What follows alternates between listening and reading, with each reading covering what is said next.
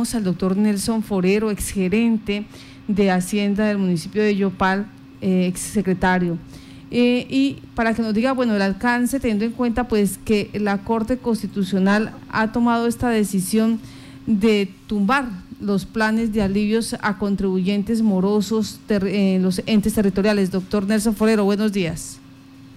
Eh, sí, señora, muy buenos días eh, a todos los oyentes de Violeta.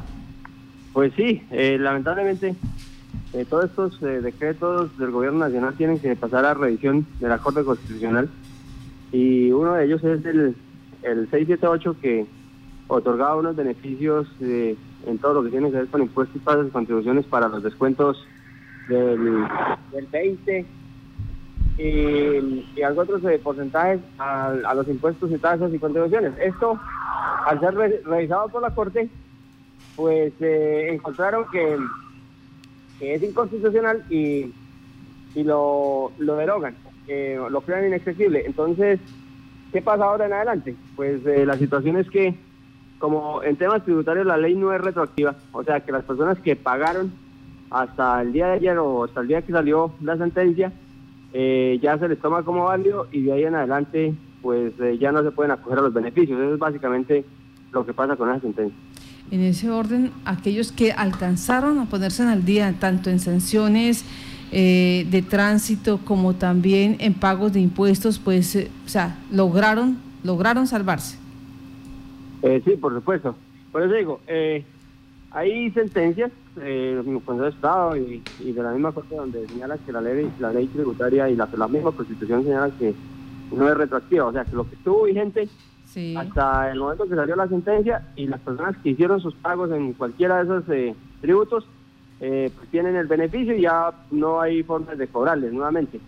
Pero los que no, hicieron ningún pago ni, ni, pensaban hacerlo de aquí para adelante, pues ya ya no, no se pueden acoger, eh, ya tiene que, volver a, lo que estaba en la, la, normatividad anterior, o sea que las personas que tenían procesos tributarios, los que no han pagado a tiempo, ya se les va a cobrar intereses, sanciones, todo normal como si no hubiera existido esa ley. Sí, ese decreto.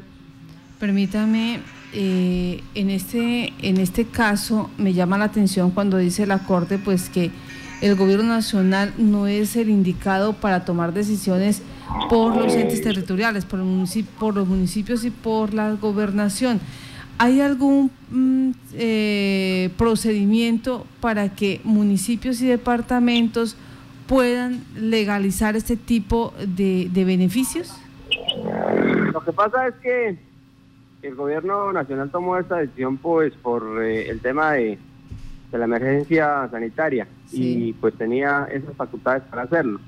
Eh, si bien es cierto que los, los, municipios y los departamentos eh, tienen autonomía en la gestión de sus tributos, pues como era un tributo o era una ley que beneficiaba a los contribuyentes, pues lo asumieron como, como tal. Y, y pues no hay ningún municipio que iba a demandar en contra de esto, pero, pero si hubiese sido en contra de los municipios, pues seguramente hubiesen tenido demandas y no habían podido aplicarlo tal cual. Eh, en esta situación, como era beneficioso, pues lo, asumieron y, no había no hubo problemas, pero pero realmente el fondo de todo esto es que los el, el gobierno nacional eh, efectivamente no puede tomar decisiones sobre los puntos municipales y departamentales.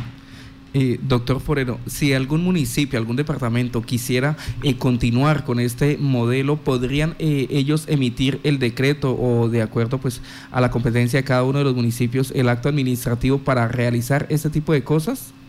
¿Ese tipo pues de descuentos? Lo que pasa es que ha quedado un antecedente y en este antecedente hay una sentencia, ¿no? Y, un municipio pues lo podría en un momento lo podría acoger, pero pero se va a caer pues ya podrían venir sanciones contra el mandatario. Entonces ningún alcalde ni, ni, gobernador se va a atrever a, sacar un decreto con, con estas eh, características, pues porque lo más seguro es que va a ser, ahí sí va a ser investigado, porque eh, estamos frente a, una situación que, pues no, no es eh, del todo legal, porque esa, es una amnistía completa y las amnistías están prohibidas en la ley también tributaria.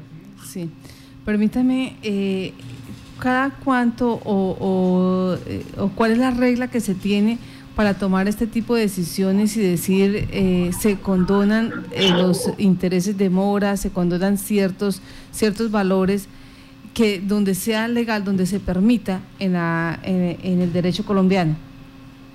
No, no es, no es de, no es periódico, eh, no se debe proceder, no se debe hacer. Lo que pasa es que eh, por las circunstancias que está viviendo el país y por, eh, por las condiciones de liquidez que tienen las empresas y las personas, pues el gobierno nacional tomó esa decisión, pero realmente no es procedente, o sea, es, es inconstitucional, las amnistías no se deben otorgar, están prohibidas. Y en ese sentido, pues, eh, si bien el decreto estaba disfrazado como de, unos alivios y todo lo demás, no es eh, en, el fondo de todo es, es una amnistía. Las amnistías, pues, están prohibidas. No lo pueden hacer eh, así abiertamente. Por eso yo decía en algún momento que esta oportunidad que se le da a los contribuyentes es única en muchísimos años, muchísimos, y no volverá a salir. Sí, señor y ya ha dicho la Corte, hasta aquí fue, aquí en adelante pues eh, se restablece la situación tributaria como eh, venía antes del 17 de marzo, cuando se declaró la emergencia en, en, Colombia. Pues doctor Nelson Forero, muchas gracias por estar en Contacto Noticias y explicar qué fue lo que pasó, o más bien eh, cuál es el fondo, la decisión de esta decisión que ha tomado la Corte Constitucional frente a al decreto 678-2020, pues que pretendía mm, establecer medidas para la gestión tributaria, financiera y presupuestal de las entidades territoriales. Muchas gracias. Bueno, muchísimas gracias a usted.